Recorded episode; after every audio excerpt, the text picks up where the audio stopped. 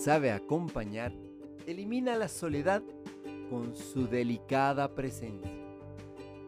Se mete en los zapatos del otro, se acomoda a su perspectiva y se sienta a su mesa personal para realizar actos de servicio.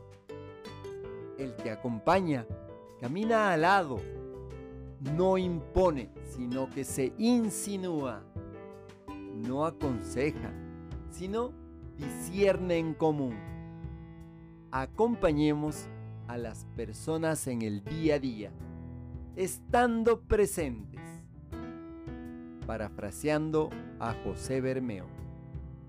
Te acompaña Mario Tapia Hernández y nuestras familias.